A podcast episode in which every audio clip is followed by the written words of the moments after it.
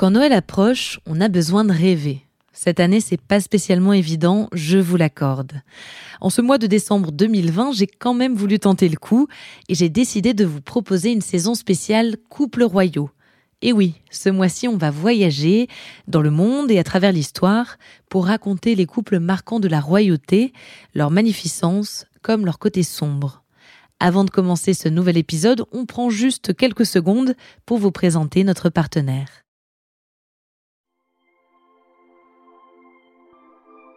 Ces dernières semaines, avec la sortie de la saison 4 de la série The Crown, Diana est partout. On ressort de vieux documentaires, des photos de ses meilleurs looks. La princesse est clairement une tendance sur Netflix et sur Instagram. Pour être tout à fait honnête, je ne connaissais pas l'histoire de Diana et de Charles dans le détail. Pour moi, c'était avant tout un souvenir des années 90. Le choc de sa mort avait eu un écho jusque dans les cours de récréation que je fréquentais à l'époque assidûment. J'ai appris plus tard que ce n'était pas un mariage heureux, mais sans m'y intéresser plus que ça. Aujourd'hui, je comprends pourquoi cette histoire fascine autant. Parce qu'elle raconte la transition entre deux époques pour la monarchie britannique, mais aussi parce que Diana Spencer est une figure énigmatique et attachante au destin exceptionnellement cruel.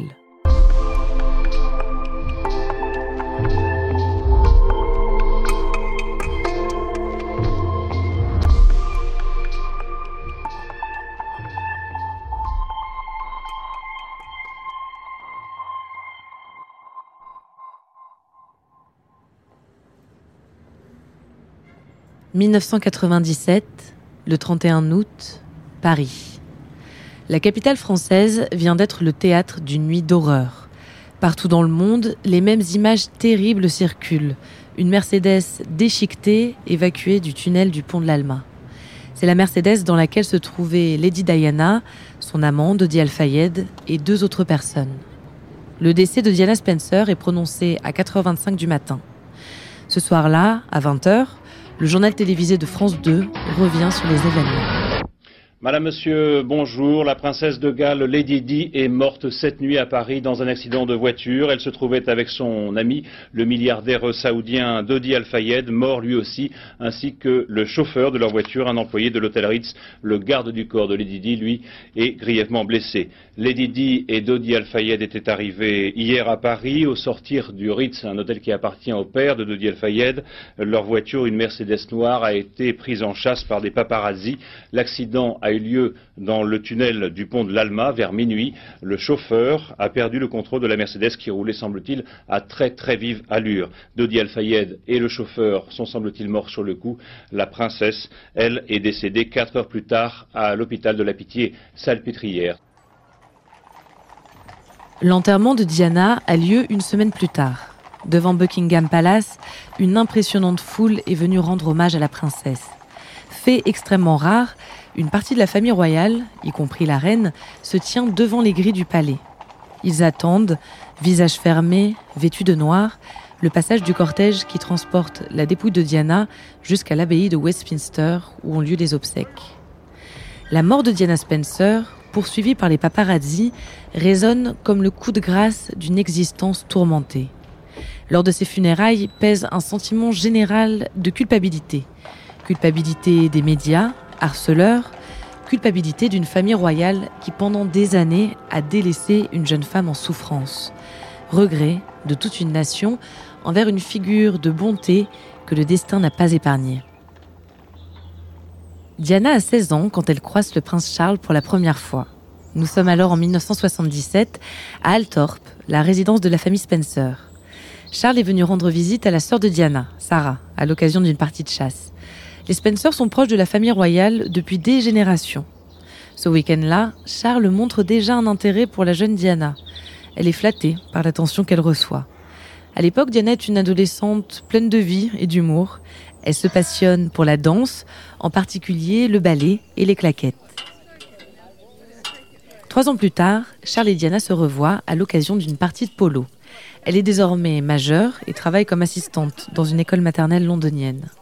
Charles, quant à lui, a déjà dépassé la trentaine. Il est grand temps qu'il se marie, de la vie de ses parents. Et Diana semble être l'épouse idéale. Elle est jeune, issue d'une excellente lignée, elle n'a jamais connu l'amour, elle ne traîne aucune casserole qui pourrait embarrasser la royauté. Charles la courtise le temps de rendez-vous champêtres, de longues promenades au cours desquelles ils apprennent à se connaître. Ils ont beau être discrets, leur relation attire déjà l'attention des médias. Les photographes se pressent devant l'appartement de Diana et l'attendent à la sortie de son travail. Est-elle amoureuse de Charles? Vont-ils se marier? Que se disent-ils pendant leur rendez-vous? Les journalistes la mitraillent de questions. Elle leur répond d'une voix fluette, intimidée, mais toujours souriante. Les fiançailles sont rendues officielles le 24 février 1981. Charles et Diana répondent dans la foulée à une interview où le malaise est palpable et où les propos du prince marqueront les esprits, en particulier celui de Diana. I'm amazed that she's uh, been brave enough to take me on. And I suppose in love. Of course. Whatever in love means. En réalité, Charles est bien amoureux, depuis plusieurs années, mais d'une autre femme. Une femme de son âge qui aime chasser comme lui. Camilla Chand. Camilla est trop vieille pour devenir princesse et elle est surtout déjà mariée. Alors c'est en cachette qu'ils vivent leur amour, s'affichant comme des amis de longue date auprès de leur entourage. Mais le secret n'en reste pas un bien longtemps. Deux semaines avant le mariage, Diana découvre un cadeau de Charles destiné à Camilla. Un bracelet gravé des initiales F et G, leur surnom secret à tous les deux.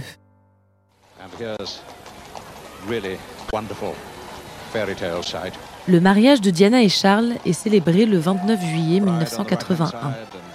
Il a 32 ans, elle en a 19. Elle a passé la nuit à vomir. Elle est en proie à des crises de boulimie depuis l'annonce des fiançailles.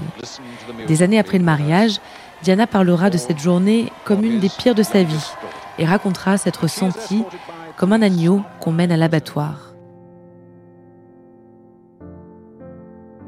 Y a-t-il eu, malgré ce contexte pesant, des moments heureux entre Charles et Diana? Certainement pas pendant leur lune de miel. Ils embarquent pendant quelques jours sur un yacht avant de passer du temps à Balmoral, la résidence d'été des Windsor, en Écosse. Les disputes y sont fréquentes. Le jeune couple se découvre très peu de choses en commun.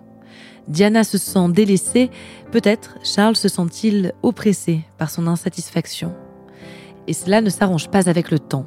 Diana s'enfonce dans une dépression profonde, rythmée par les crises de boulimie et les tentatives de suicide. En face, il n'y a pas de réaction. Charles reste distant, le reste de la famille royale ferme les yeux. Personne ne comprend le mal-être de cette jeune mariée étouffée par la pression médiatique et familiale. On y lit du caprice, de l'immaturité. Diana satisfait la famille royale tout de même sur un point, la descendance. Elle tombe rapidement enceinte après le mariage. Mais la grossesse est une épreuve. La princesse est sans cesse malade et toujours aussi désespérée. Un jour, après une dispute avec Charles, Diana se jette dans les escaliers. Ce n'est pas le premier appel à l'aide, ni le dernier. Mais Charles est toujours distant, toujours amoureux d'une autre femme. Malgré sa santé mentale et physique très fragile, Diana donne naissance à deux petits garçons adorables, William et Harry. Grâce à eux, ils vivent tous les quatre de rares moments de complicité. Puis le naturel revient au galop. Mais petit à petit, Diana guérit. Elle cesse d'attendre des choses de son mari. Grâce à un psychologue, elle se défait de sa boulimie et s'affirme autrement que par le désespoir. En 1989, elle confronte Camilla, la maîtresse de Charles, lors d'un dîner mondain. Le message est clair. Elle sait ce qu'il se passe. Il ne sert plus à rien de la prendre pour une idiote. En secret, elle répond aux entretiens du journaliste Andrew Norton. Elle déballe tout, ses déceptions, sa solitude, son amertume. De ces entretiens, le journaliste fait un livre, publié au début des années 1990. Les révélations sont fracassantes. Il faut comprendre que pour le public, rien ne pouvait transparaître, car la princesse a toujours réussi à faire bonne figure, à sauver des apparences. Lors des visites officielles et des événements caritatifs, elle sourit, elle serre des mains, elle fait des blagues. Elle incarne une communication royale moins guindée, plus humaine. Personne ne pouvait imaginer la détresse dans laquelle elle se trouvait. Pas même les fois où elle a flanché, fait un malaise ou laissé couler quelques larmes devant les caméras. Les révélations publiques sur le couple royal annoncent la fin de la relation entre Charles et Diana. C'est comme un séisme qui secoue la royauté. Pendant les années qui suivent, les histoires d'adultère sont révélées. Diana déclare qu'ils étaient trois dans son mariage. Charles rétorque en faisant fuiter des histoires de Diana, notamment sa relation avec James Hewitt, son moniteur d'équitation. Charles et Diana se séparent en décembre 1992. Un an plus tard, la princesse annonce son retrait de la vie publique à l'occasion d'une conférence de presse. Quand j'ai débuté ma vie publique il y a 12 ans, j'ai compris que les médias seraient intéressés par ce que je faisais. Mais je n'étais pas consciente d'à quel point cette attention deviendrait étouffante, ni de la proportion avec laquelle elle affecterait mes fonctions publiques et ma vie personnelle d'une manière qui a été difficile à supporter. J'espère que vous pourrez trouver dans vos cœurs la capacité de me comprendre et de me donner le temps et l'espace qui m'ont manqué ces dernières années. Je ne pourrais pas me tenir ici aujourd'hui et faire ce genre de discours sans reconnaître le soutien sincère qui m'a été apporté par le public en général. Votre gentillesse et votre généreuse affection m'ont aidé à traverser les périodes les plus difficiles. Et toujours, votre amour et votre attention ont facilité le voyage. Et pour cela, je vous remercie du plus profond de mon cœur.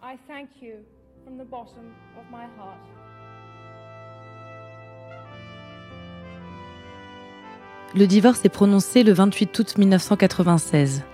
Diana perd le statut d'Altesse royale. Elle devient Diana, princesse de Galles, un titre purement honorifique. Mais grâce à son statut de mère des deux héritiers du trône, elle reste un membre de la famille royale. À ce moment-là, elle vit une relation passionnée avec le chirurgien Asnat Khan. On raconte que c'est lui qu'elle cherchait à rendre jaloux en commençant une liaison avec le milliardaire Dodi Al-Fayed en 1997.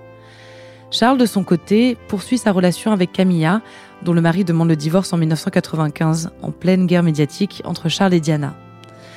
L'amour entre le prince et Camilla deviendra progressivement officiel, jusqu'à leur mariage en 2005.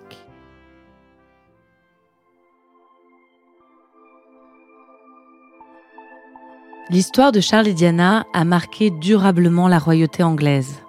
Encore aujourd'hui, les membres de la famille royale y sont sans cesse rappelés, pendant les grossesses ultra médiatisées de Kate Middleton et de Meghan Markle, ou quand cette dernière et le prince Harry décident de renoncer à leurs titres royaux.